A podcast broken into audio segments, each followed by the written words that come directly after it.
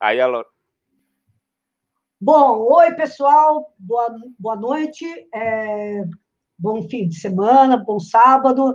Bom, pessoal, nós estamos aqui hoje com um querido, eu estou com um querido amigo, o Sato está conhecendo aqui hoje, mas um querido amigo que é o Henrique Carneiro, que eu conheço desde que ele era um nenê. Não, é mentira, mas desde que ele era um dirigente, um dirigente secundarista, um, um grande dirigente secundarista. Então, é, hoje o Henrique é um professor, é professor de história da USP e é um cara que é um dos caras que mais entende de história das drogas e, enfim, é, de como é que elas atravessam a, o mundo, esse mundo capitalista, o mundo do Ocidente, o mundo descoberto pelos, o mundo pós-descobrimentos, enfim, toda essa variedade toda de drogas que a gente tem. E a gente achou, eu e o Sato achou, que a gente achou que seria muito massa num momento que está parecendo que nós estamos tudo louco, né, por causa dessa do confinamento, seria muito legal discutir essa situação sensacional e inédita que a gente, que, que, pelo menos a nossa geração, mas é certamente inédita que nós estamos vivendo, que a humanidade está vivendo. E aí, então, por causa disso, a gente convidou o Henrique, que acompanha essa trajetória das drogas já desde há muito tempo e pode ajudar a gente a entender um pouquinho melhor como é que a gente, por que, que a gente está viajando da maneira que a gente está viajando nesse momento da pandemia. Então, Henrique, muito bom estar com você aqui. E eu queria pedir para todos os internautas que estiverem acompanhando a gente, que quiserem mandar perguntas, é, sugestões, é, intervenções, qualquer coisa, para mandar aqui pelo chat. Nós vamos compartilhando e, pra, e pedindo para vocês, para vocês colocarem nas redes pessoais de vocês, para que a gente chegue mais longe com essa conversa, tá bom? Então, Henrique, é, fala aí a sua saudação inicial aí para a nossa galera. Bom, boa noite a todos, especialmente a vocês dois, Laura e Sato. Um prazer também estar te revendo, Laura. É, eu, eu, por alguns momentos, perdi umas partezinhas que você falava. Não sei se a minha transmissão está indo boa, porque a, a, a, a, internet aqui às vezes é um pouco oscilante, né? Tá bom. Mas para entrar direto, para entrar direto no tema, é, a gente pode definir que a relação da humanidade com as drogas advém de uma vivência fundamental, a gente poderia chamar quase que de uma condição assim estruturante, que é a relação da dor e do prazer. Então, as pessoas usam drogas milenarmente, desde sempre, para evitar a dor e para buscar o prazer. Nesse sentido, a relação com a pandemia remete, num primeiro momento, imediatamente à questão das drogas que são úteis para o tratamento é, a gente pode comparar muito com o que ocorreu na ocasião anterior, que é a da chamada gripe espanhola de 1918. Naquela ocasião, que foi a pior pandemia até hoje, tinha basicamente duas drogas que eram usadas, que era a aspirina e os opiáceos.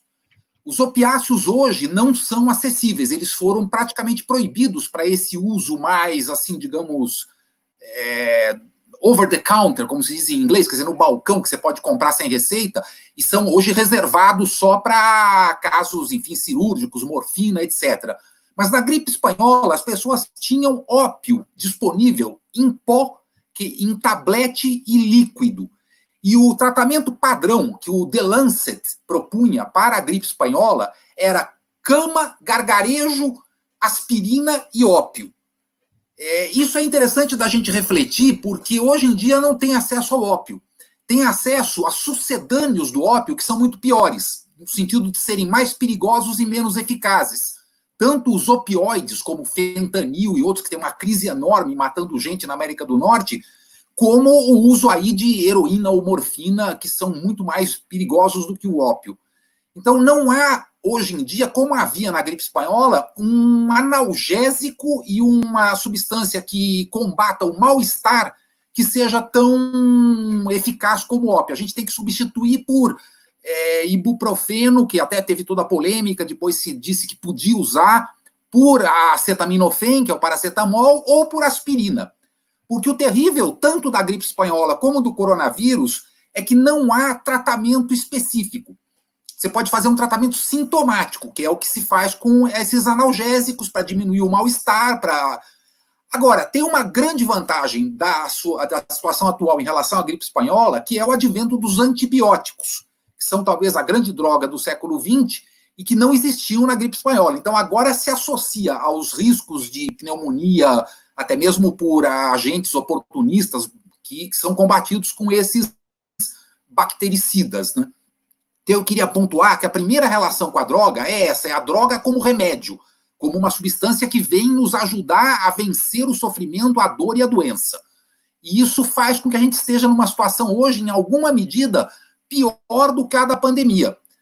O tema da maconha, que é uma droga ainda ilegal na maior parte do mundo, também vem nesse sentido, porque nos Estados Unidos e no Canadá, onde ela já está legalizada, ela foi considerada como substância essencial, como dizer, como serviço essencial. Então abria mesmo durante o, o mais é, a quarentena mais fechada, né? E por que isso? Porque os canabinoides são muito úteis para um tipo de tratamento que é uma forma de apaziguamento genérico do mal-estar.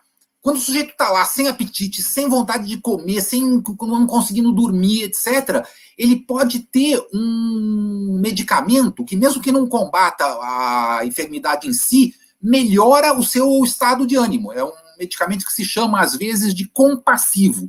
Ou seja, que vem, não é que ele seja paliativo, ele vem para diminuir o sofrimento.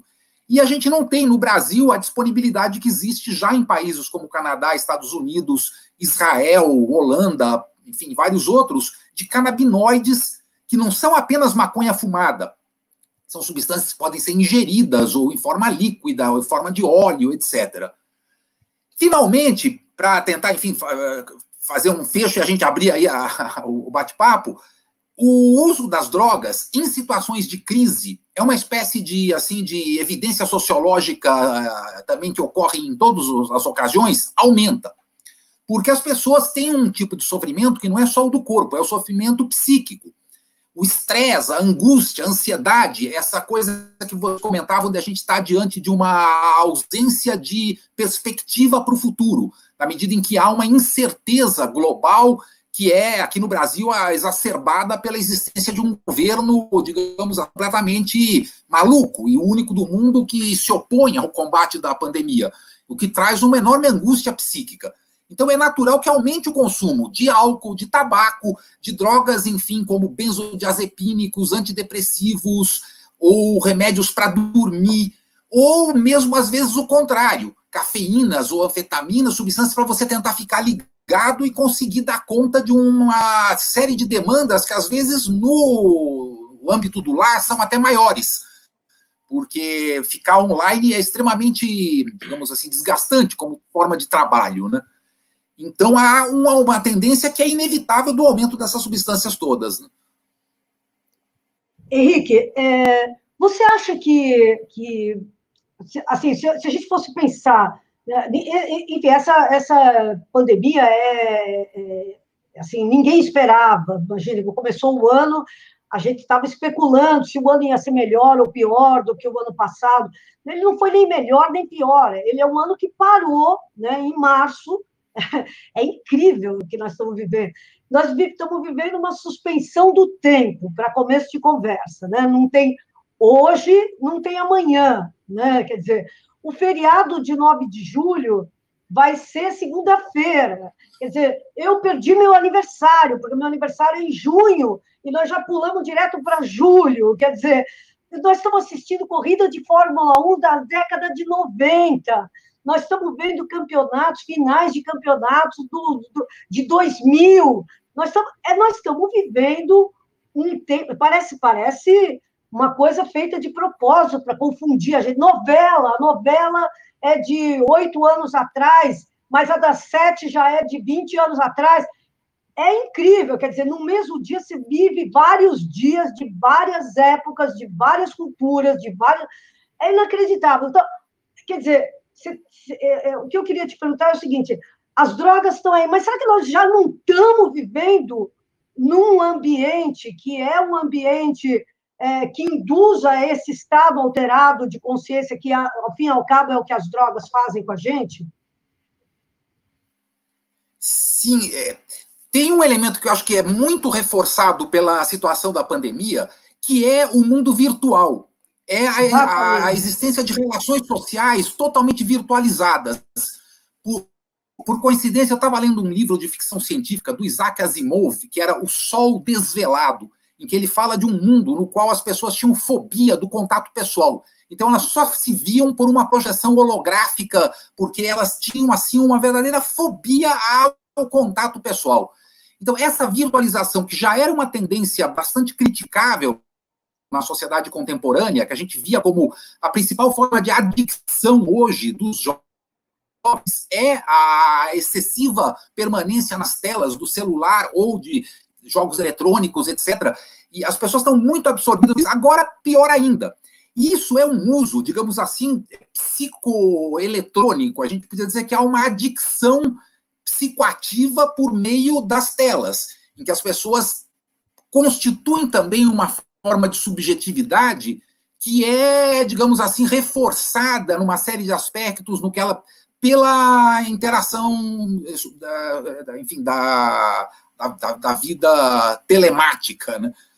Agora, voltando ao tema farmacológico especificamente, as moléculas que a gente pode utilizar como mecanismos de constituição de subjetividade, porque a droga é isso, a droga é uma forma de você alterar a plasticidade do si.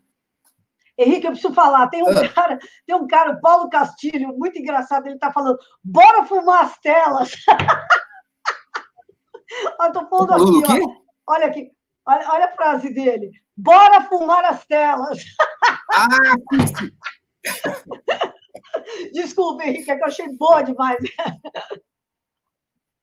Vai lá, Henrique, continua. Não, mas é de fato isso, um pouco é, as telas nos fumam também, elas nos absorvem, né, num sentido em que há um, uma relação não é apenas de fetiche, né, naquele sentido, mas é quase que de, enfim, de, de ersatz, da gente criar um substitutivo, de criar uma espécie de personalidade que tem é, facetas que você pode expor ou não.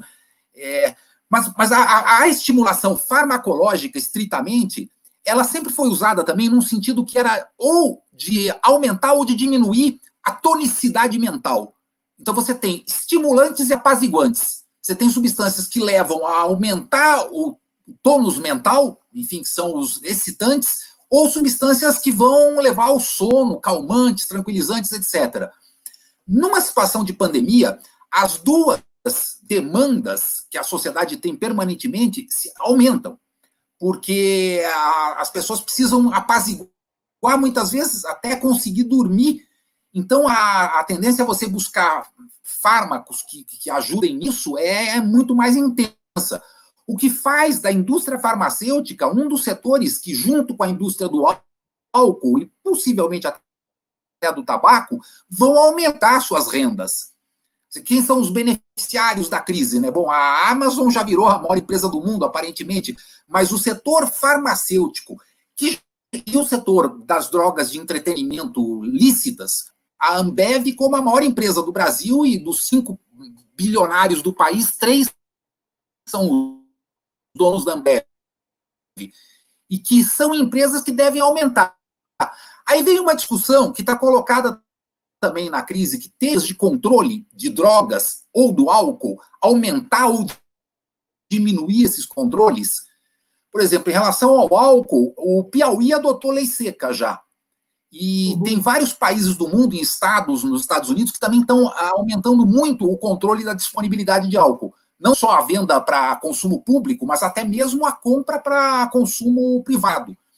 Então, esse é um debate, porque é claro que bares não podem funcionar na quarentena, mas a gente não pode ter à disposição uma substância que te console, te apazigue, te diminua a ansiedade, etc.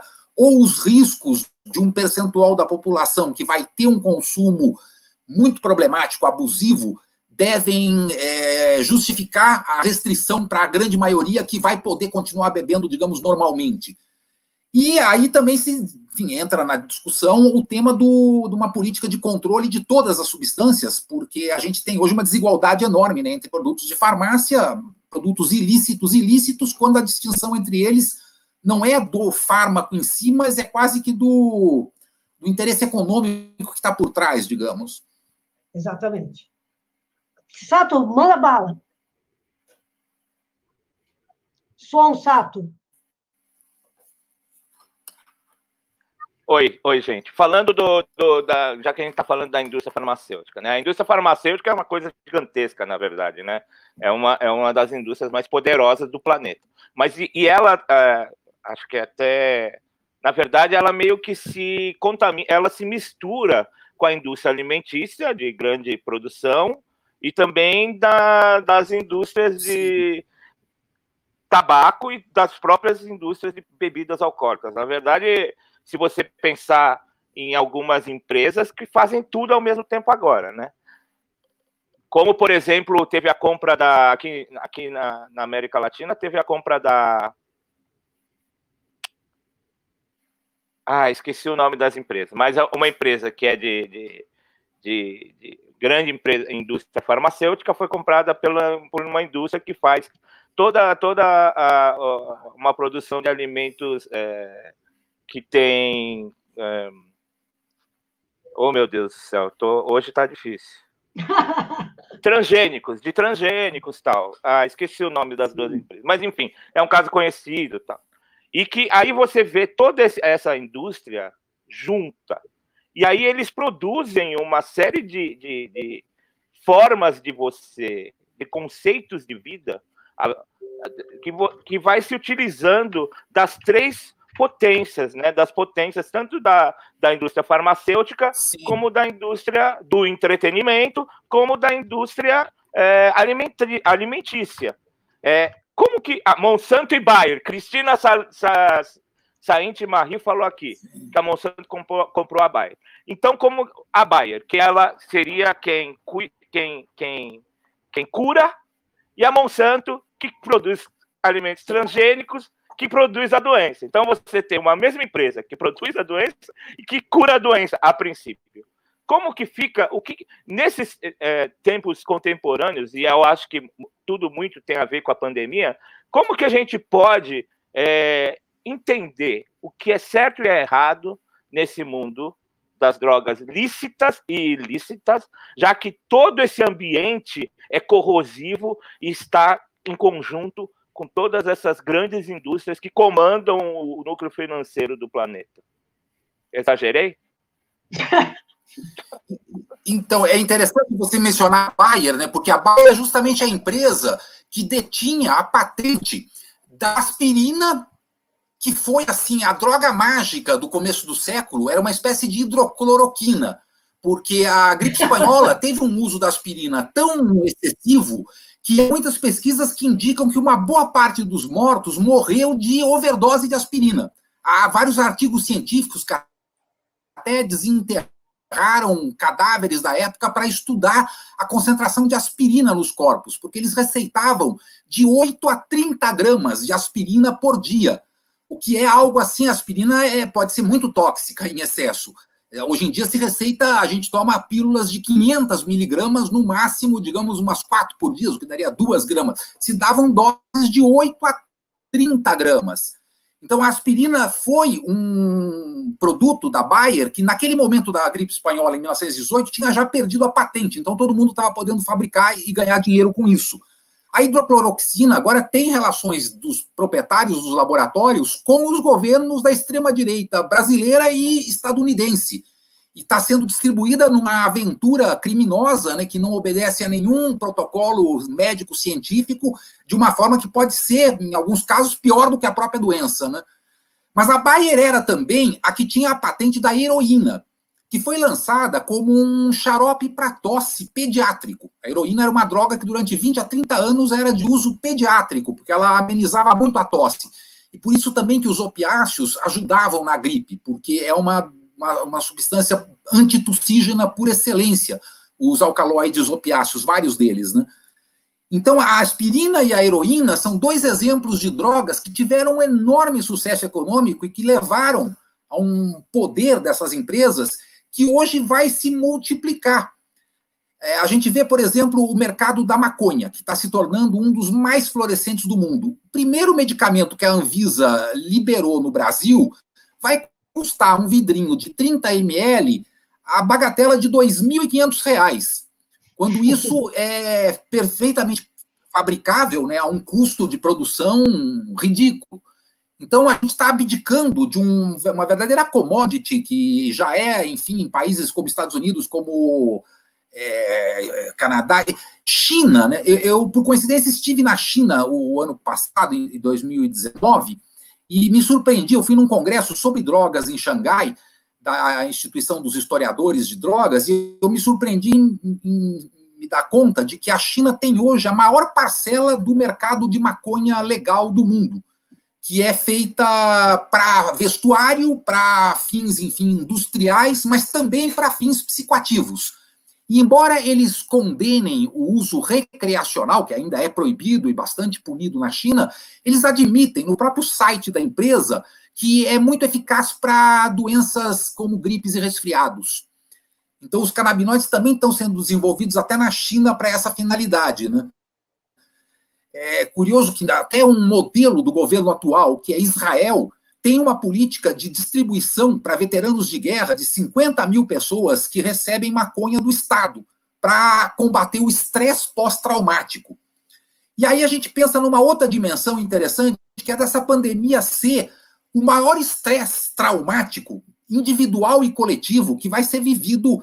Eu até brincava um pouco, coitado do meu filho que é adolescente, pô, geração Covid. Você vai nascer sob um trauma, mas imagina é, no, no, futuro, enfim, a gente pode fazer cenários de ficção científica, que eu espero que não se confirmem, mas em que o contato pessoal fique sendo tão mediado como está sendo hoje na retomada das aulas na Europa, em que a criança não pode abraçar o amiguinho, aí eles fazem abraçar a si próprio, você não pode mais, enfim. Então, esses cenários todos levam ao estresse tão grande que é preciso pensar em drogas que sirvam para combater o estresse pós-traumático da pandemia.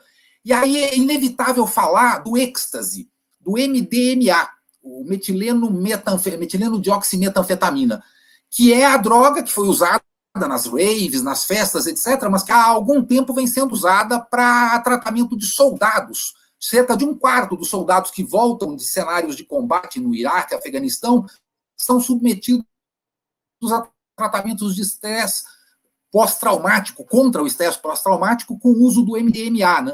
que é uma substância que deveria ser incorporada ao repertório médico e o, o de hoje em dia, o de sempre, e mais ainda numa perspectiva pós-pandêmica. Né?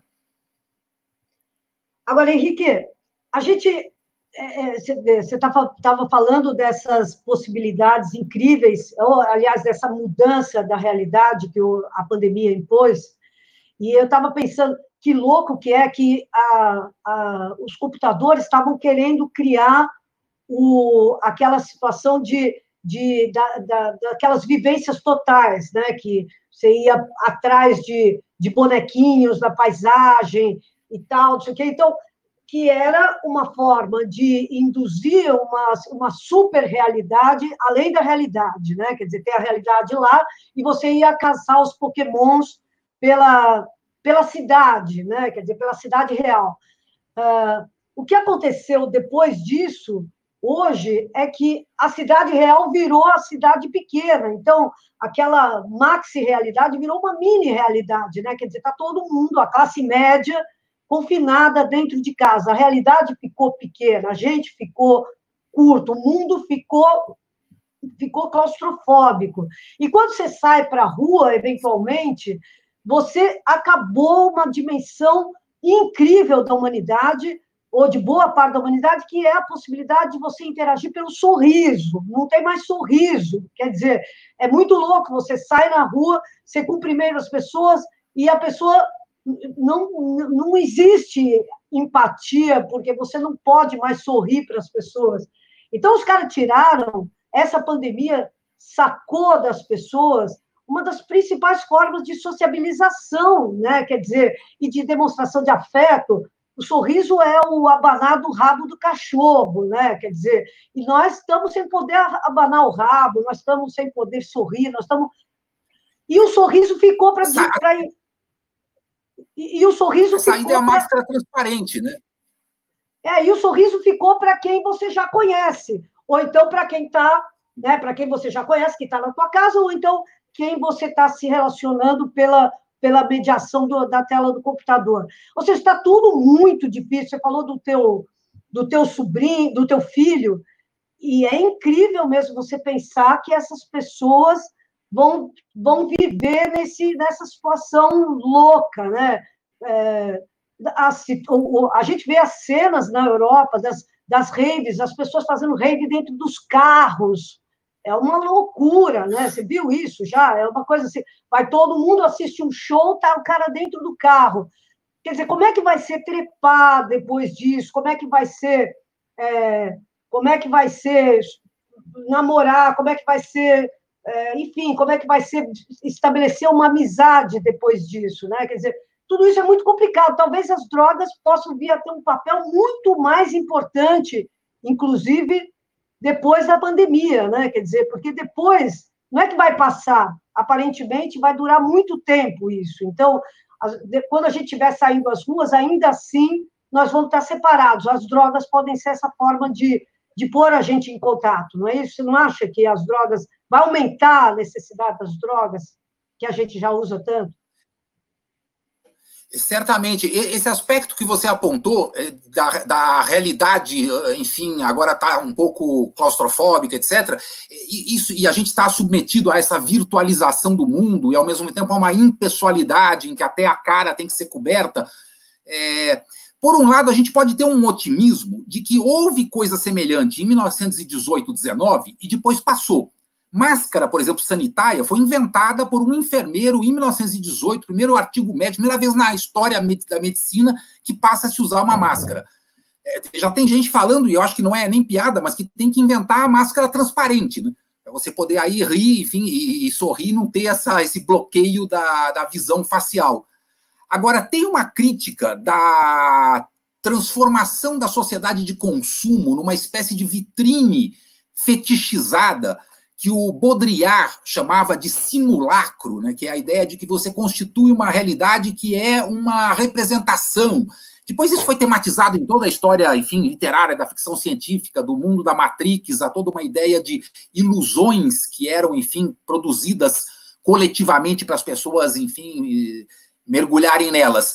E hoje essa dimensão é o cyberespaço, né, o, o ciberespaço que cria, por um lado, uma potencialidade de comunicação, isso mesmo que a gente está fazendo agora, mas por outro, cria essa, enfim, essa impessoalidade, essa falta de afeto corporal, essa falta de contato físico que a que é a essência da vida humana, a essência da vida gregária é você ir se reunir com pessoas, conhecer gente nova, se tocar, é, ter, enfim, interações é, de amizade, de amor, eróticas de todo tipo que vão ser agora é, retraídas, né? vão ter um. E nisso, de fato, há drogas que podem ser especificamente úteis. É, eu penso nos chamados alucinógenos ou psicodélicos. Alguém, numa das perguntas, mencionou a ayahuasca, se não poderia ter utilidades nesse sentido. Tanto a ayahuasca como o, enfim, a sua forma pura química, que é a DMT com a armalina, ou equivalentes como LSD, psilocibina, etc., vêm sendo usados de forma experimental em muitos âmbitos ah, psiquiátricos nos Estados Unidos, na Suíça, etc., para produzir um efeito de intensidade humana. Então, isso pode ser usado em casais que estão em crise, em pessoas que estão com uma doença letal e que têm, enfim, uma agonia de poucos anos de vida e que precisa recuperar um amor pelo viver, ou em artistas que querem desenvolver uma sensibilidade específica, ou em uma simples interação de promover, enfim, a recuperação desses valores do contato, da intimidade, etc. Então, eu acho que a legalização de um uso controlado sob controle de psicólogos, de pessoas absolutamente treinadas para esse tipo de coisa, pode fazer da viagem psicodélica uma forma de recuperar certos aspectos que a gente agora está perdendo demais, né? E, entre outros, no caso brasileiro, nós já temos toda essa tradição que tem um significado cultural e, e religioso particular, que é o da ayahuasca. Porque, só para concluir, agora me veio a menção, a grande fonte de refúgio da humanidade é a religião. Não é à toa que Marx, naquele famoso texto, enfim, da introdução da filosofia do direito em Hegel, falou da religião como ópio do povo.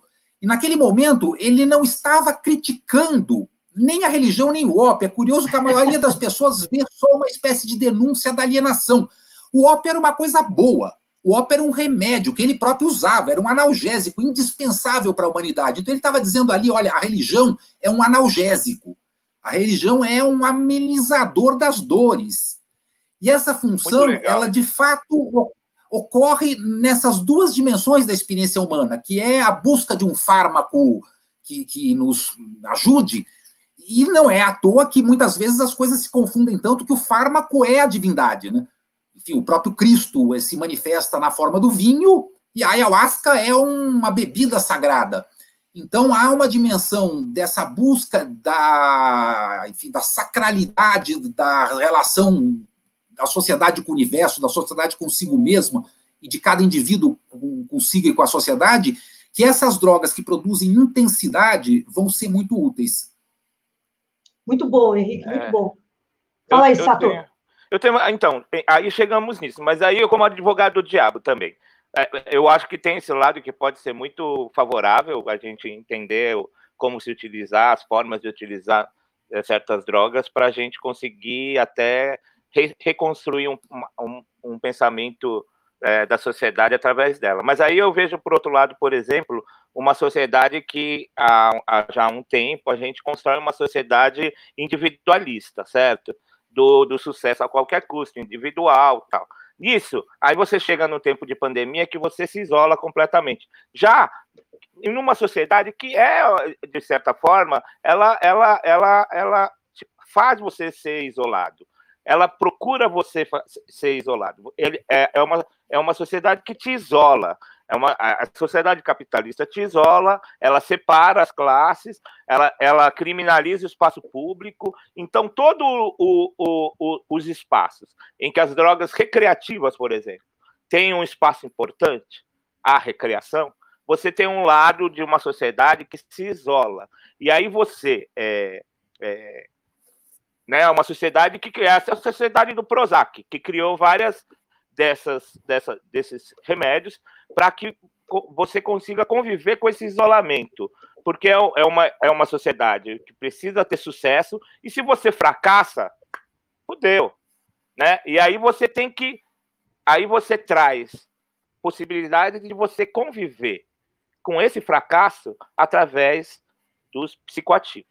Mas e numa sociedade pós-pandêmica, por exemplo, professor, quando você, por exemplo, quando se abrir novamente para o encontro nas ruas e todo mundo sair do isolamento, como fica esse, é, é, é, é essas, esse isolamento dentro da cabeça da pessoa quando ela vai para a rua e olha para uma pessoa ao seu lado e fala: quem é essa pessoa?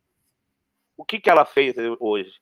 Como que eu posso confiar que ela não tem a porra do vírus? Como que fica essa. Entendeu? E como que essas, essas drogas funcionam na nossa cabeça, principalmente essas drogas psicoativas, antidepressivos e, anestesiantes tal, quando você chega numa época que você provavelmente vai ter um grau de desconfiança muito grande, né? E que você e a, a, desconfiança faz você, o desconhecimento, a desconfiança produz o medo e produz o preconceito. Como que você acha que essas drogas podem como que a gente pode conviver com essas coisas e, com essa, e como as drogas vão atingir nós em cada um desses, desses nossos momentos que vão virão a partir disso. Ô, Sato, eu nesse momento não arriscaria fazer nenhuma previsão, porque eu acho que tem tem duas possibilidades que são opostas pelo vértice, mas ambas são possíveis. Uma é que a pós-pandemia seja uma sociedade de controle muito maior, com uma cultura de fobia social muito mais acentuada, com repressão a todas as dimensões da intercorporalidade, inclusive o afeto e a eroticidade, etc. Mas tem a hipótese que seja exatamente o contrário que com a fadiga de toda essa tensão da pandemia, com o esgotamento desse vírus ou o surgimento de uma vacina, é uma espécie de reação de um polo totalmente contrário, de se abrir uma fase de, digamos assim, de uma festa contínua, uma grande festa pós-pandêmica, em que as pessoas vão tentar superar, enfim, a, o seu trauma. Isso depende muito do combate específico desse vírus, porque a gripe espanhola, que matou muito mais, ela não deixou um elemento tão forte assim de fobia social. Ela teve até em alguns aspectos o elemento que se combinou com a guerra, que era depois enfim, uma certa festividade coletiva.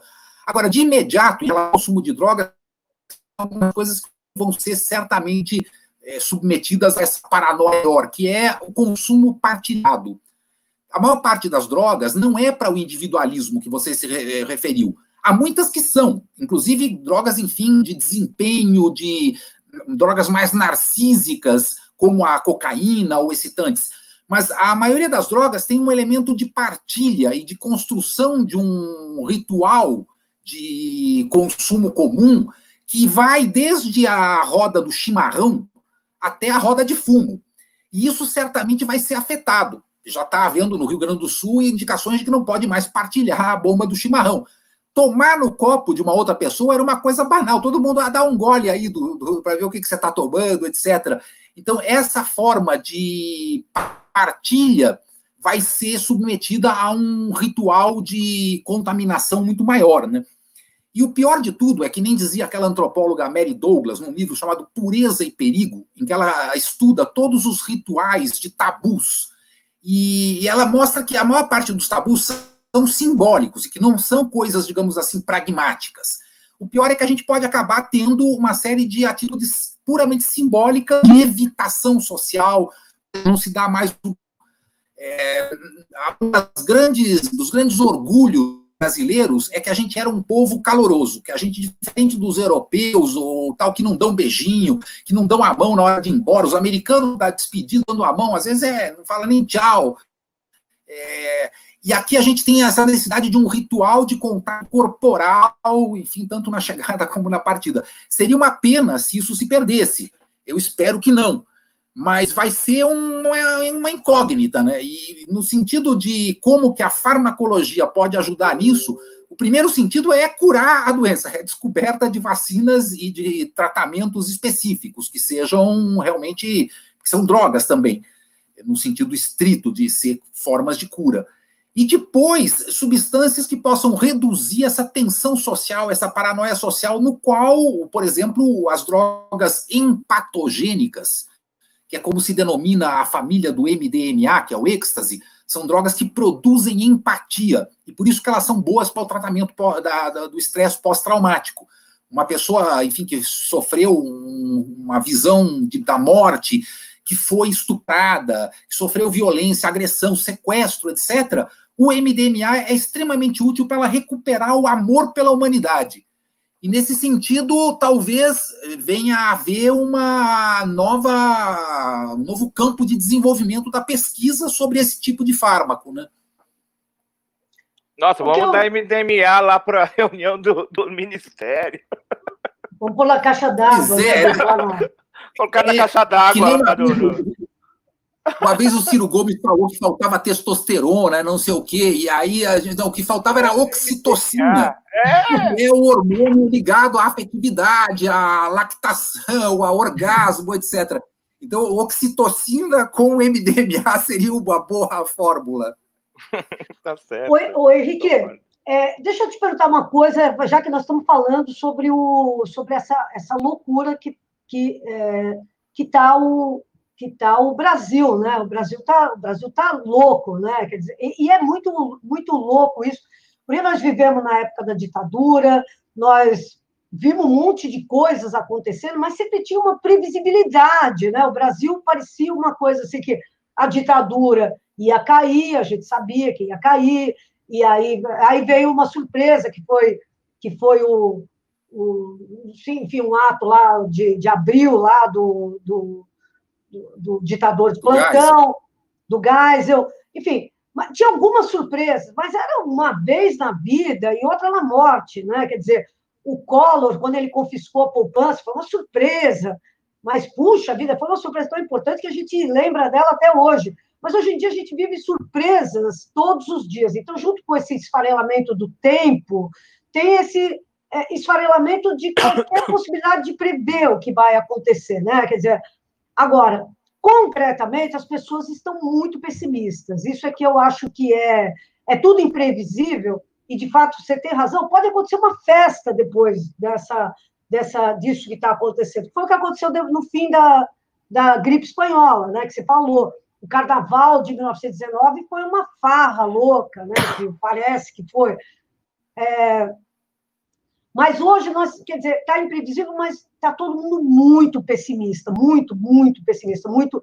E as pesquisas mostram isso, o pessimismo. Não vai ter emprego. Você acha que você vai ter emprego? Não acho que, você vai, que eu vou ter emprego. Você acha que você vai ter mais dinheiro? Vou ter menos dinheiro. Você acha que você vai ter mais felicidade? Vou ter menos felicidade. Você acha que muita tristeza, muita uma carga muito triste para o país.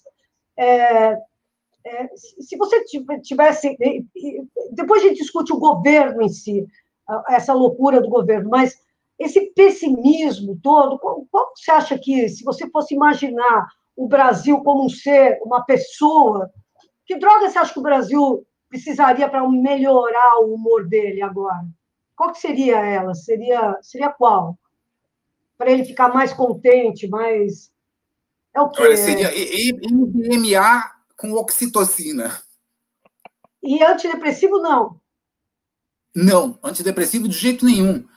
Antidepressivo é, teve uma grande onda ligada ao Prozac e tal, e que foi parte, na verdade, de uma enorme operação publicitária da, da Big Pharma, porque estudos com, de metadados, como se chama, ou seja, estudos que fizeram a comparação de todos os outros estudos, mostraram que o grau, o grau de eficácia é baixíssimo comparado com pessoas que não tomaram. E os elementos que são de efeitos colaterais, que no caso são de perda de desejo sexual, aumento de obesidade, uma série de complicações que provocam, é, não compensam realmente a maioria dos antidepressivos. Claro que tem uma gama enorme que vai do lítio, enfim, aos, é, aos antidepressivos de, de, de, de terceira geração e tal.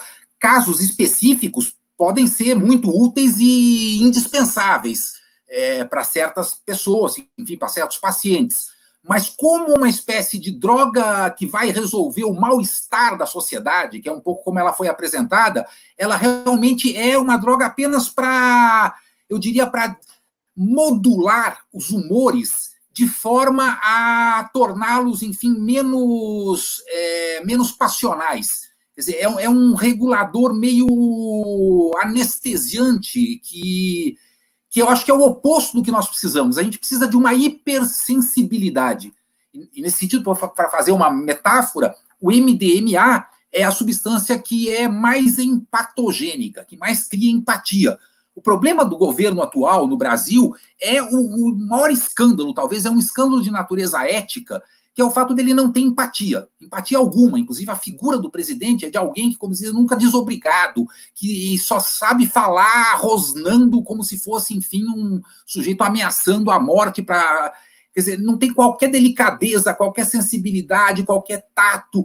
E o grande elemento que a sensibilidade, enfim, pode ser. É, pode ser melhorada é com o uso de substâncias empatogênicas Agora, tem um outro elemento que você falou, que esse mal-estar é global. É o mal-estar de uma espécie de crise de civilização que uhum. aponta já há alguns anos a questão da tragédia ambiental, do risco de uma crise.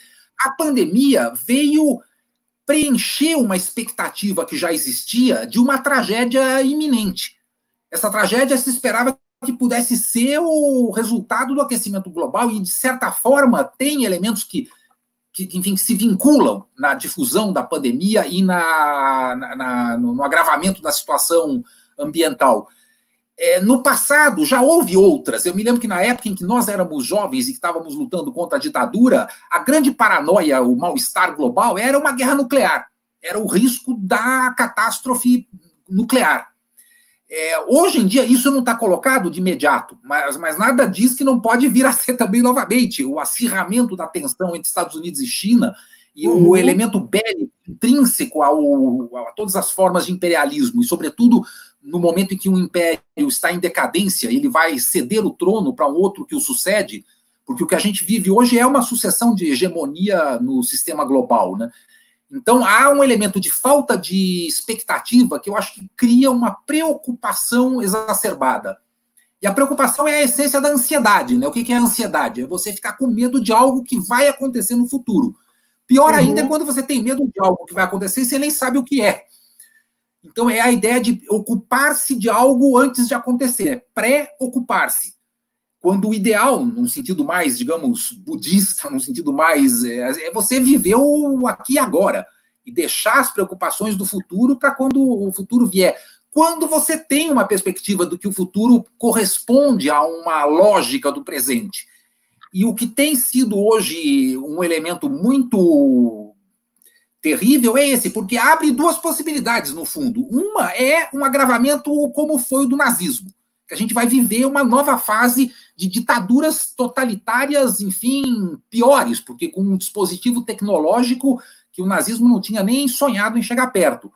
A outra hipótese é uma alteração total do sistema vigente, um processo de revolução, que vai se abrir não só pela insatisfação das populações ou pelo crescimento enorme da miséria, porque essa crise econômica só vai ter comparação com, com 29, né? não é sequer 2008, é algo muito pior. Então, ou o sistema global se reordena conforme uma lógica, enfim, do interesse público, as políticas de saúde, por exemplo, evidenciaram isso. O programa da saúde pública do Bernie Sanders nos Estados Unidos, de defesa do NHS na Inglaterra, ou do SUS no Brasil, passou a ser uma bandeira que os neoliberais não podem mais atacar assim, agora de uma forma tão descarada como faziam, né?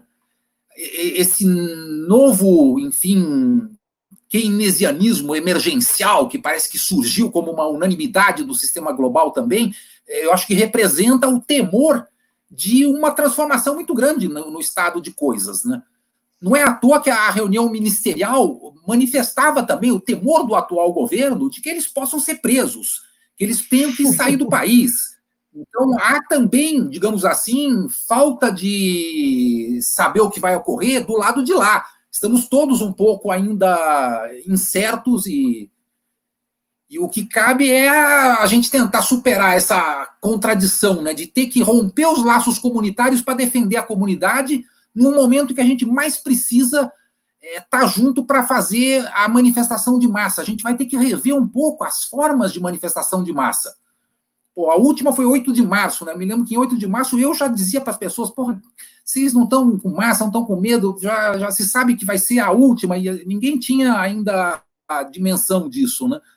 E vai ser preciso toda uma reciclagem. Esse negócio de fazer manifestação agora com dois, quatro metros de distância entre cada um que no primeiro de maio de Lisboa e de Atenas eles já deram o exemplo, né? Que agora está se repetindo em Brasília e tal, com os enfermeiros e agora com. Isso vai passar a ser uma nova regra. A gente tem que criar uma nova até coreografia sanitária do protesto político, né? Chega a falar, Sato?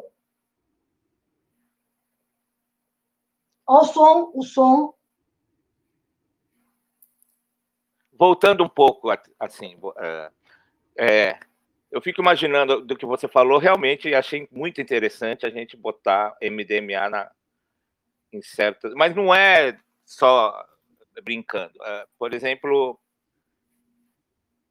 esse sentimento de ódio que transformou a nossa sociedade, né, claro que sempre existiu, mas aqui na sociedade brasileira isso tomou aspectos políticos gigantescos. Assim. Então a gente dividiu a sociedade brasileira em dois e, no, e meteu um ódio no meio para é, aprovar todas as questões e ser o divisor entre as ações que acontecem. Né? Como a gente pode. Aí eu penso é, nisso, assim, ouvindo as pessoas, destilando ódio, babando ódio, assim, e você vê que é uma droga, que, que transforma o corpo da pessoa. Você sente que a baba vem. É, um, é, um, é uma mudança no corpo da pessoa com ódio, ele xinga. ah, vai para cima da pessoa. E como, é, como que a gente pode, porque eu acho que é, é, como que a gente pode curar essa sociedade, né? Com, de, desse, desse, dessas, dessas, dessas doenças que são causadas por essas drogas internas que são jogadas assim, porque é como a gente fala, ah, uma sociedade doente. De verdade, eu acho, entendeu? E como que a gente pode, porque acho uma, uma das grandes, acho que agora a gente está dividido. Para a gente re, reconstruir uma sociedade empática, a gente tem que desconstruir essa doença, que é o ódio. Como que a gente pode, dentro dessa, dessa, dessa, dessa pesquisa de, de, de, de, de drogas ou de, de, de, de, elementos que possam é, transformar esses sentimentos que eu acho que são muito são produzidos, né? Como se fosse uma droga produzindo um efeito. São coisas internas que são produzidas. Eu estou falando bobagem? Ou existe isso? E como que a gente pode tratar essa doença tão grave que está fudendo o nosso país? Não, isso é um fato. Ah, os humores, eles são essencialmente, a, digamos assim, a dimensão da nossa modulação psíquica. E eles são produzidos numa interação entre uma dimensão, digamos, puramente farmacológica, molecular, uma dimensão cultural e uma dimensão psicológica. O nazismo, por exemplo, ele buscava de forma deliberada incitar estados mentais de ódio com o uso de técnicas muito interessantes. Por exemplo, o uso de infrassom. Eles emitiam infrassom que era um pouco imperceptível, mas deixava as pessoas num certo estado de tensão, num estado de alerta. Depois, o nazismo teve uma droga que foi a verdadeira, o verdadeiro combustível da Blitzkrieg, que era as anfetaminas, sobretudo o preludim. Então, o efeito da anfetamina, que é um pouco o efeito de um excitante excessivo, de um estimulante que te deixa hiperligado, estava é, ligado a uma demanda de desempenho militar dos soldados, etc. Mas o ódio em si é uma coisa que ele tem uma espécie de efeito também de autorreverberação. Né? Ele vai se multiplicando quase que num processo de feedback, de auto, de retroalimentação. E ele produz uma transformação que é da ordem puramente, digamos assim, psicoquímica mesmo. As pessoas ficam com hormônios, com testosterona, com adrenalina. Por isso que eu falei que o oposto exato é a oxitocina, que é o hormônio do afeto, do prazer, do orgasmo, da, do aleitamento, da em oposição a esses hormônios extremamente belicosos, né? E o êxtase, que já foi chamado de droga do amor, até na época que ele era legalizado, até os anos 80, ele era muito usado como uma substância para não apenas encontros, digamos assim, afetivos eróticos, mas para encontros puramente amistosos. E tinha um efeito muito mais interessante do que o álcool, porque o álcool tem ligação com a desinibição, que pode levar também ao aumento da propensão à violência. O álcool é uma droga muito associada à violência, violência doméstica, a violência no trânsito, porque tira, a, digamos assim, o autocontrole é, da inibição.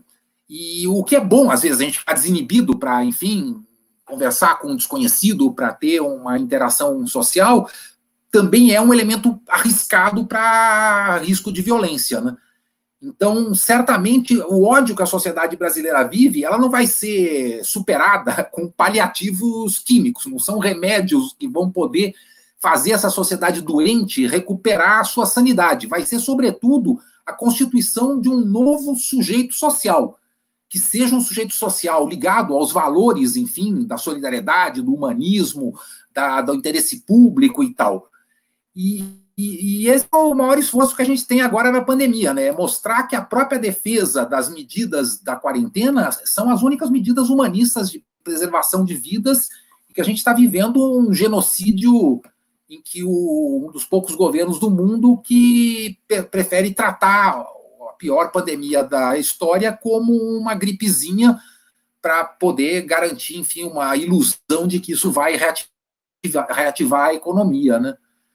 Mas certamente a tristeza, a angústia, a ansiedade vão aumentar como males não apenas individuais, não é uma questão, enfim, psicopatológica, mas é uma questão sociológica. Vai haver uma tendência global ao aumento da enfermidade psíquica coletiva e para superar isso, a gente vai ter que associar um uso adequado de certas drogas com a busca de uma interação social, enfim, dinamizada, né, que utilize até da, da, da internet, mas que recupere em algum momento o contato físico. A gente está vivendo uma espécie de, de confinamento que é uma prisão domiciliar também, é uma situação de.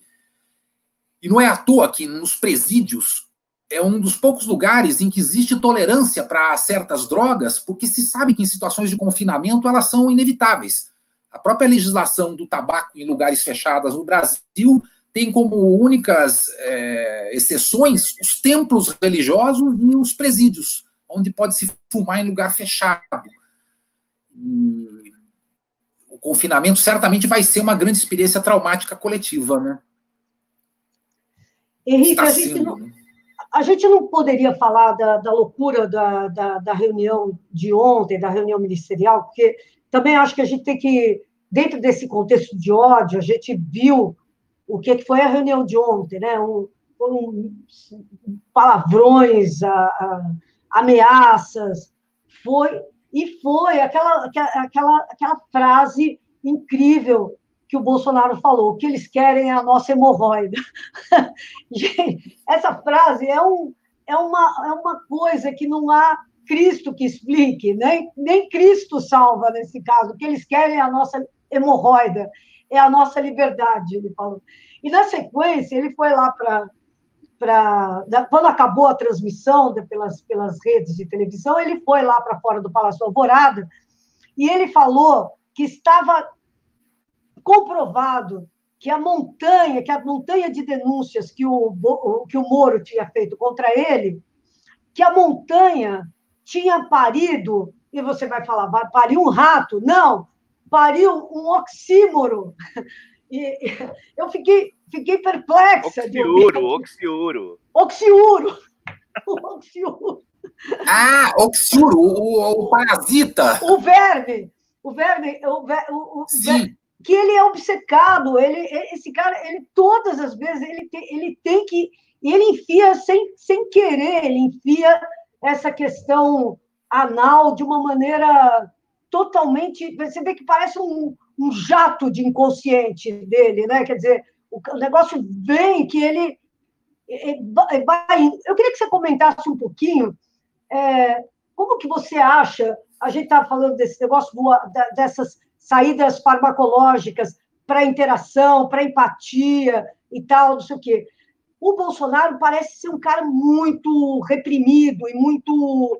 É, e tem uma relação dificultosa com o sexo, com a homossexualidade e essa coisa toda. Imagino que deve ser a, vida daquele filho dele, que, que, enfim, deve sofrer muito e tal. O que eu queria te perguntar é o seguinte: é, você acha que a que você atribui aquela realidade paralela que aqueles caras vivem, né? Porque é uma realidade paralela, quer dizer, o Bolsonaro fala essas coisas todas, os, os ali parecia uma escolinha do professor Raimundo dos infernos, né? Quer dizer, era, era ele falando um monte de barbaridades e cada um se esforçando para ser mais bárbaro do que o outro, né? Quer dizer, os puxa-sacos e tal. Não, vamos agora privatizar! Não, agora nós vamos pegar e eu acabo com os povos indígenas, não quero mais saber disso, agora nós vamos pegar e prender as abortistas, prender o STF.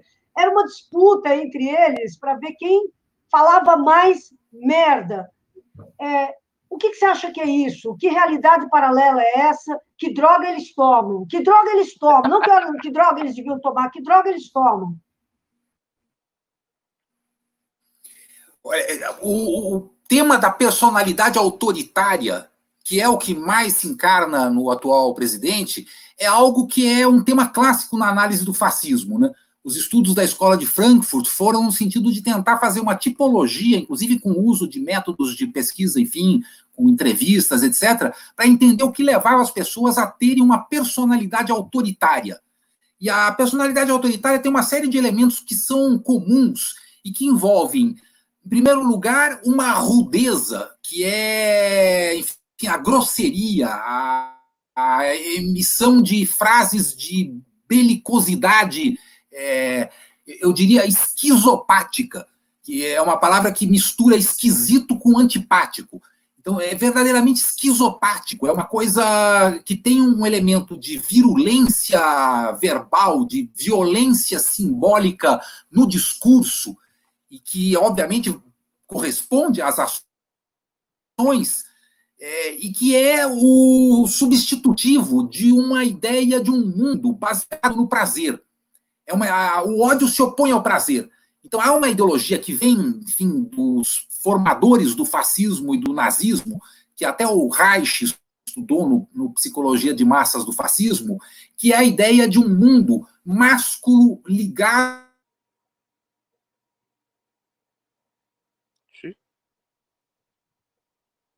Alô? Alô, alô? Vou tentar falar para ele sair para voltar. Pessoal, aguarda aí, enquanto o Henrique volta, queria pedir para vocês para curtirem, compartilharem, comentarem, porque a gente precisa levar essa, essa entrevista para mais pessoas. É muito interessante. Oba. Henrique,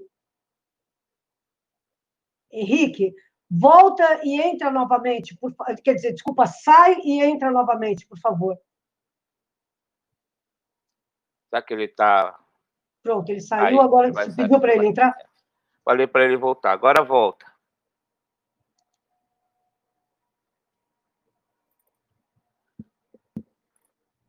Tem que voltar, porque ainda tem. Tem coisas a serem ditas. Tá caído. Ah, tô Aê. voltando. Volta, volta, volta. Pronto. Parou já. Eu acho Pode... que caiu a minha conexão. Caiu. Eu não sei se vocês pegaram até o ponto que eu estava falando desse componente viril guerreiro, não. masculinista, pode, que está na essência do fascismo. Daí.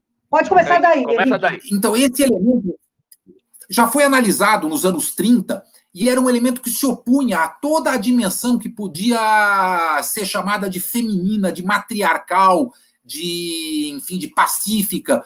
Então há uma espécie de idealização de um, uma personalidade autoritária que é essencialmente belicosa e que, portanto, é, se afasta de toda a dimensão da empatia e, por isso, a misoginia. O desprezo à mulher é, não é apenas um elemento, enfim, do machismo tradicional ou, da, ou de elementos psicológicos da, do, do eventual insucesso na história, enfim, na sua história com as mulheres de cada uma dessas lideranças fascistas, mas é a expressão de uma espécie de desprezo é, ao ideal feminino da cultura. Esse é talvez o elemento mais perigoso desse fascismo que é guerreiro, violento, belicoso, no sentido é, de exaltar as próprias, é, as, as, próprias formas, digamos assim, é, exteriores do que seria a rudeza. Porque é incrível, né? A gente nunca viu na história da República no Brasil, nem nos ditadores da época da ditadura militar, uma tamanha nunca. rudeza. O Não. Figueiredo, o Figueiredo, que era, enfim, o mais. O Figueiredo era um gentleman perto desse, desse, desse capitão. É mesmo. Então, o Collor, que tinha suas bravatas, nenhum deles era tão destituído de um elemento, enfim, de empatia como é o atual presidente que demonstrou nessa sucessão, enfim, de impropérios e na incapacidade de ter uma agenda concreta de qualquer tema relevante para o interesse nacional, uma espécie de paranoia em torno de si mesmo e das perseguições aos seus amigos e à sua família. Quer dizer, é tudo tão mesquinho, tão ligado a, a si próprio, que é a coisa mais destituída de empatia que, que, que nós já vimos na história do país, né? Agora, o terrível é que haja pessoas que se reconheçam nisso, o que demonstra que essa disposição, enfim, anti-afetiva, antifeminina, ligada a uma idealização da virilidade da rudeza como um culto à violência, porque é, no fundo, um culto à violência, né, que é, no limite, um culto à morte. como sempre foi, enfim, a ideologia do fascismo. E não é à toa que esse apelo, inclusive ameaçador, a extermínios, a, a enfim, a morte de 30 mil pessoas, como ele próprio já falou em entrevistas passadas, é algo que está presente nessa cultura da, da violência bolsonarista, né? Não, e ontem ele não poupou é, tempo ali para pegar e falar das armas, né?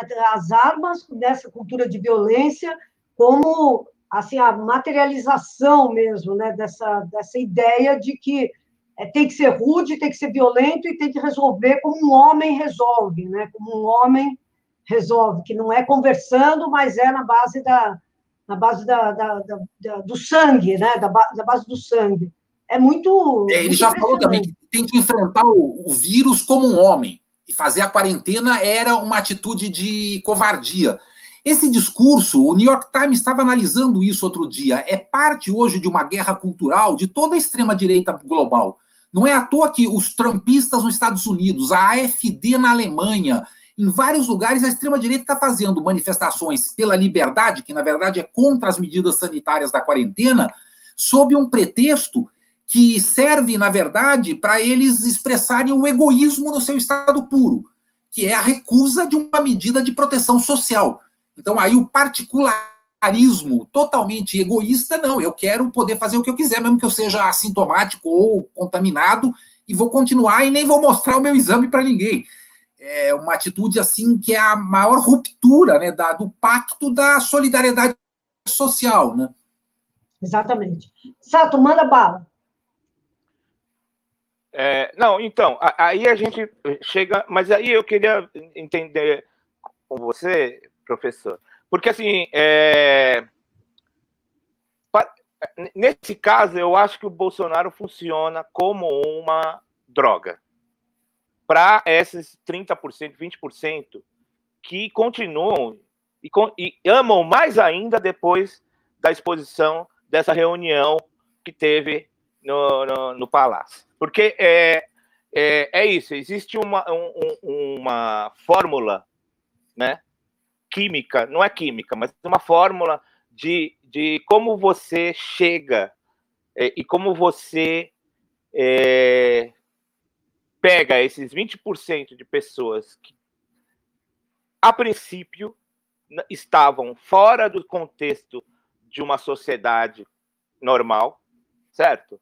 Então, pessoas que estavam fora do, do, da discussão de como é os encaminhamentos de um país, certo?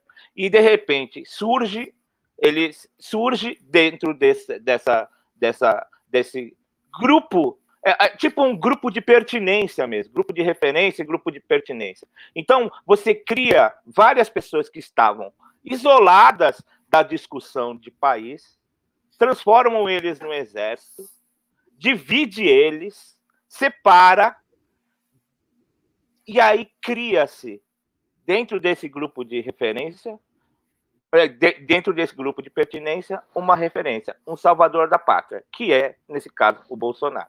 E aí ele traz essas, esses espasmos como se fossem é, injeções de, de, de certa droga, quando ele fala, e daí? Ou quando ele fala, eu quero, vai se fuder, ou quando ele fala, eu não sou coveiro, ou quando simplesmente são, são pílulas rápidas e que alimentam essa, essa, esse exército que não tinha uma, um grupo de, de pertinência, e aí se juntam num grupo e que agora estão no poder. Então, como que você enxerga isso na construção da, da, desse grupo bolsonarista, dessa, dessa ideologia bolsonarista, dessa, de, como, um, como uma, uma relação com essa, é, essa, essa, essa alimentação de uma possível droga que façam isso no, e, e contando o país como um organismo, sabe? Ou viajei também. Não, eu acho que você tem razão. É, é os estados, digamos assim, de consciência política ideológica também são formações puramente psicomentais, assim, digamos, que podem ser relacionadas com próteses, próteses químicas, próteses eletrônicas, próteses, enfim, de literatura. Então você constitui uma série de elementos que constituem, digamos, um corpo comum eh, ideológico no qual a pessoa emerge não é por razões cognitivas, por razões racionais. Ah, esse plano aqui é o melhor para o governo. Ela, ela, ela, emer, ela emerge, melhor dizendo, ela mergulha nesse tipo de ideologia é, de uma forma totalmente de, de, um estado mental. Uma boa parte das pessoas busca um estado mental. O que é esse estado mental? Ele é ligado à dimensão da personalidade autoritária, à dimensão do ressentimento, à dimensão da projeção que acaba se tornando, é, sobretudo para camadas que são desfavorecidas da população, mas que querem ter um ideal de força. E nesse ideal de força, elas re reconhecem algo que é constitutivo da sua própria carência, que é, enfim, a sua fragilidade. E eu acho que tudo isso se concentra numa figura que é, ao mesmo tempo, tão, tão despreparada, tão pouco carismática, no sentido estrito da palavra, que o impasse fica total. Porque as lideranças anteriores que sofreram esse tipo de processo, elas tinham uma dimensão de talento individual muito maior. E o que se evidencia nessa reunião, por exemplo, é a incapacidade do Bolsonaro e de boa parte da sua equipe de pensar absolutamente o que quer que seja em relação a um programa, uma agenda, um, medidas emergenciais que sejam, não só para a pandemia, como para a crise econômica. Quer dizer, ele é, é a, a inconsciência completa, né? E isso se assemelha a um estado, digamos assim, alterado de consciência, no sentido de ser um estado de ilusão ideológica que é alimentado por afetos negativos, afetos até, digamos assim, antissolidários, que são afetos do egoísmo, afetos da segregação, do privilégio, e, e que alimentam todas as ideologias, enfim, de superioridade social, racial, etc. Então, a busca que existe de um ideal de um único povo, né, que nem o Weintraub falava, contra qualquer componente indígena ou quilombola, que é o outro horror da outra ministra.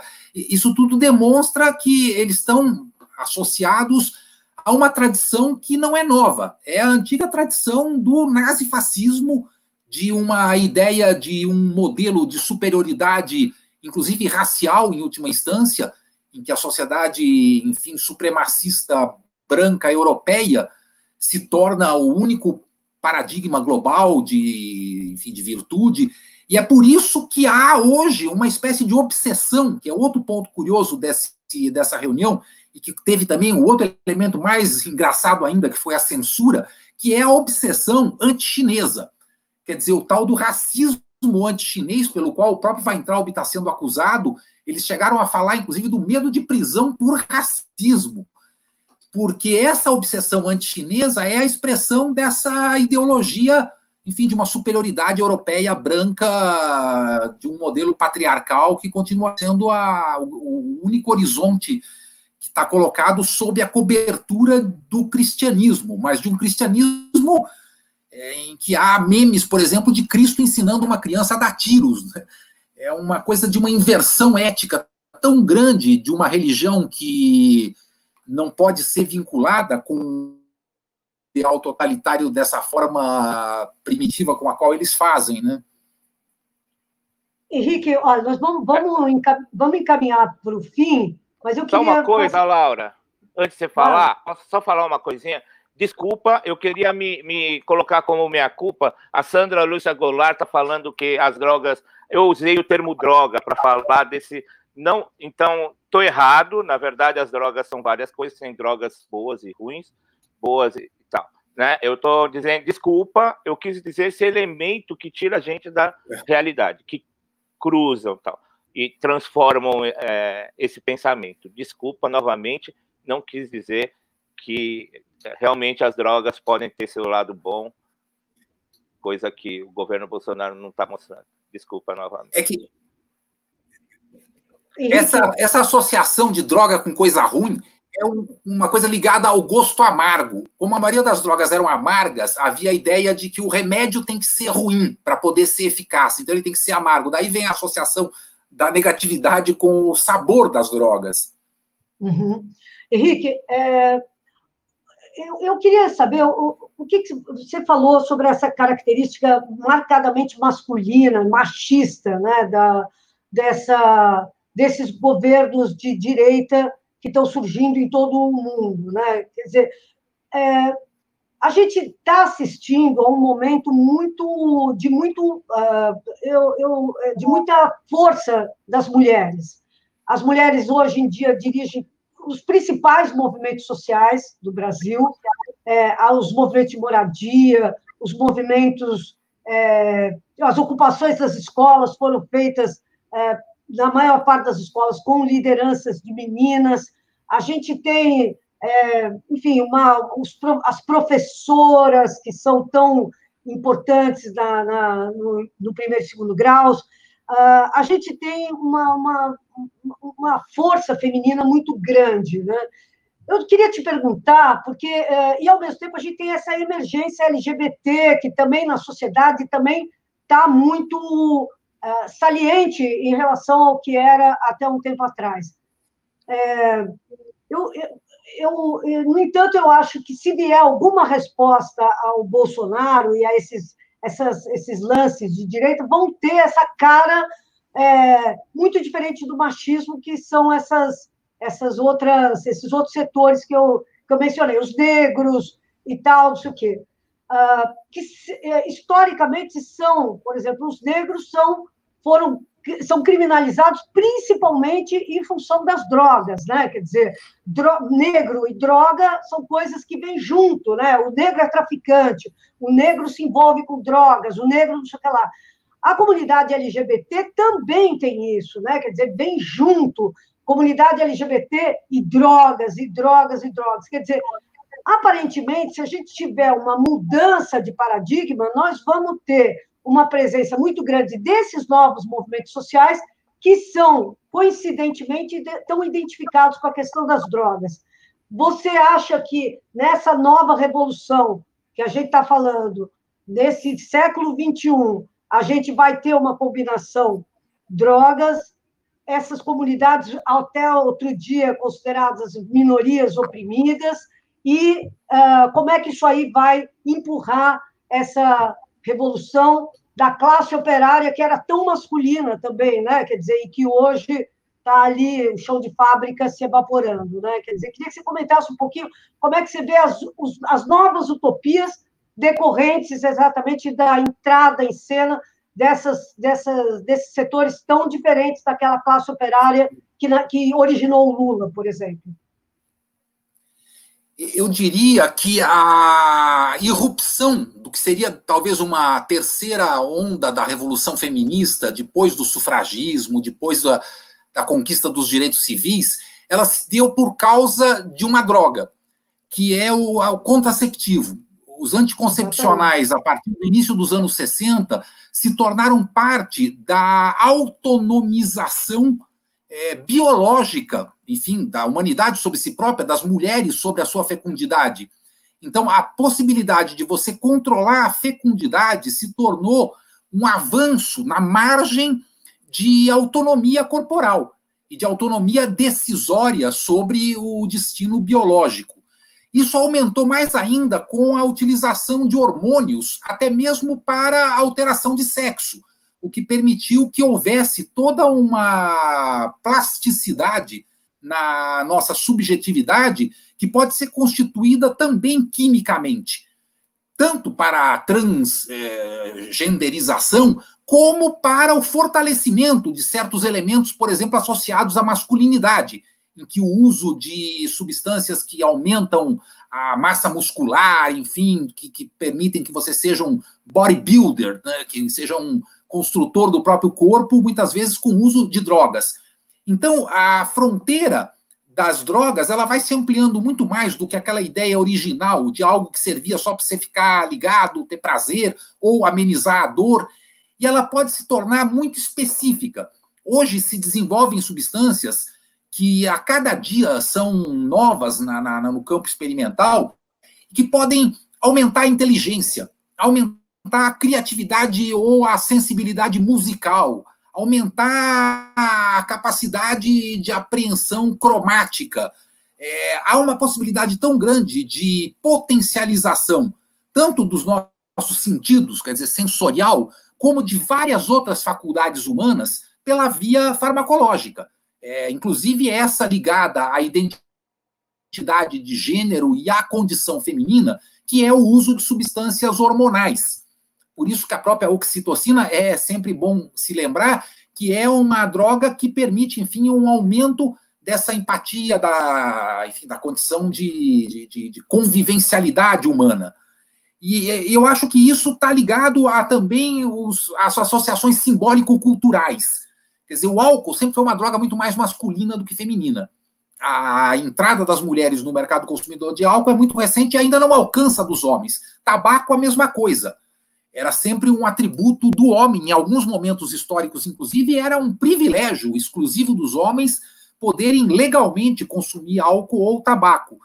E as mulheres tinham outras drogas que foram associadas a ela, por exemplo, o chá.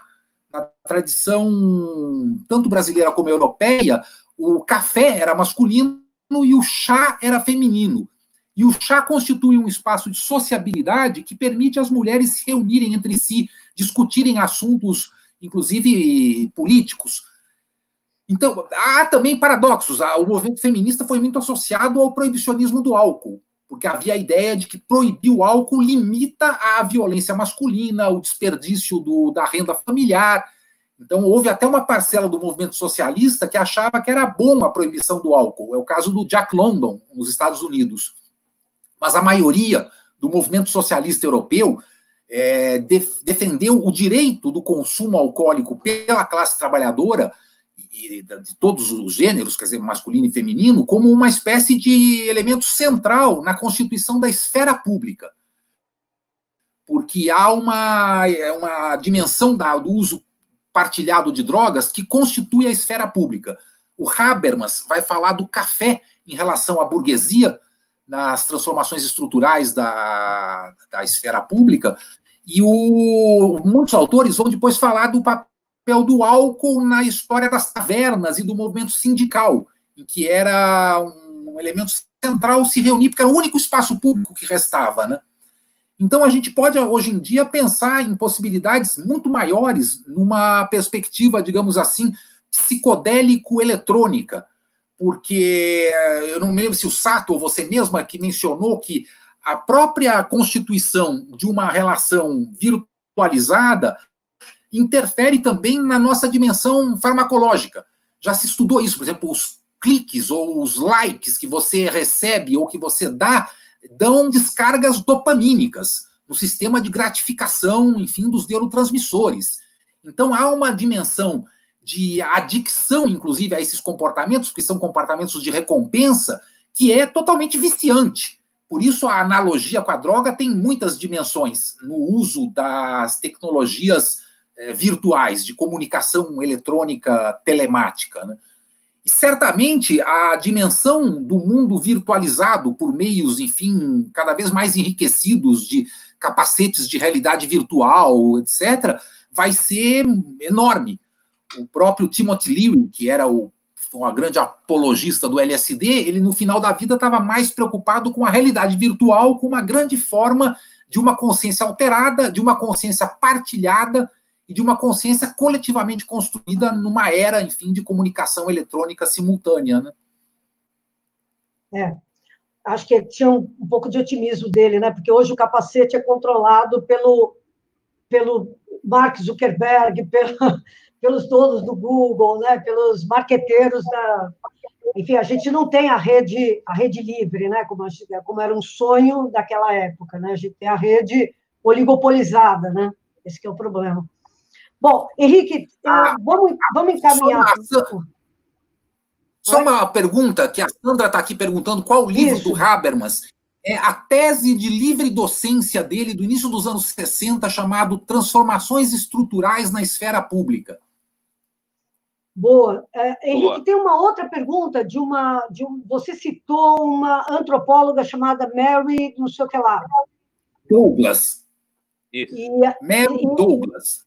Mary Douglas. Você, é, qual, qual que é o, a, enfim, a obra que você indicaria? É uma leitora, eu não estou conseguindo achar o nome dela, mas ela enviou essa, essa pergunta. É, que se tem algum texto é. que pudesse servir de referência é, eu citei o Pureza e Perigo, em que ela discute a, a, questão dos tabus e da ritualização de todas as formas de interdição na sociedade, interdições alimentares, de drogas, etc. Legal. Ó, oh, Cristina, Cristina San-Marie, é, pureza e... Pureza e perigo. Pureza e perigo. Bom, Henrique, é. queria, queria te agradecer imensamente, foi maravilhoso, tinha certeza que ia ser. É, queria te agradecer muito, as pessoas adoraram, tem um monte de perguntas aqui. Uh, vamos ver se a gente combina depois um segundo round, quando o Brasil tiver, uh, não passado por essa fase, porque vai demorar muito tempo, mas quando a gente estiver voltando a é, reemergindo das nossas casas, eu acho que vai ser bom a gente discutir como é que nós vamos ficar depois da pandemia e quais são as perspectivas, tá bom? Uh, Sato, queria te agradecer muito, é, queria te agradecer imensamente, uma honra sempre estar junto com você, Henrique. Muito obrigada, viu? Eu queria também agradecer, foi demais, mas eu acho assim, eu tenho outras, não precisa esperar tanto, eu queria ter um outro encontro, porque acho que tem muitas coisas que a gente tem que ainda conversar nesse tempo, redução de danos, enfim, um monte de coisa que a gente, criminalização, legalização, que eu acho que a gente pode conversar nesse tempo de, de, de, reclusão, acho que é muito importante a gente já começar a discutir essas coisas, né? Até por tudo que está acontecendo com a gente nesse momento. Quero agradecer, para mim foi uma aula aqui, muito obrigado. E estamos aqui, para mim, grande mestra Laura Capriglione, sempre um prazer estar aqui. Muito Pessoal, legal. Vamos, eu vamos curtir, também agradeço. e comentar. Foi um prazer enorme e eu espero que a gente possa repetir. Estou vendo aqui pessoas no México, na França, então acho que teve uma amplitude bem grande. E só para terminar, eu queria mencionar para vocês o Laboratório de Estudos Históricos das Drogas e da Alimentação, que é LEDA, L-E-H-D-A, USP, que é o laboratório onde estão todas as teses, dissertações, artigos, livros do grupo de pesquisa que eu coordeno. E tem também o Núcleo de Estudos Interdisciplinares sobre Psicoativos, que é o NEIP, N-E-I-P. Então, tem os sites na internet, os interessados podem procurar lá, tem também lá o meu contato de e-mail, fico à disposição para a gente continuar essa conversa. Legal, Henrique, super obrigada, super, super obrigada a todos os internautas que estão acompanhando essa conversa aqui. Enfim, quem quiser rever algum pedaço, tá, vai ficar arquivado no YouTube e no nosso Facebook, tá bom? Obrigada, pessoal. Estamos juntos aí. Boa pandemia para vocês e se cuidem. Valeu, gente. Grande Luiz, beijo. Tchau.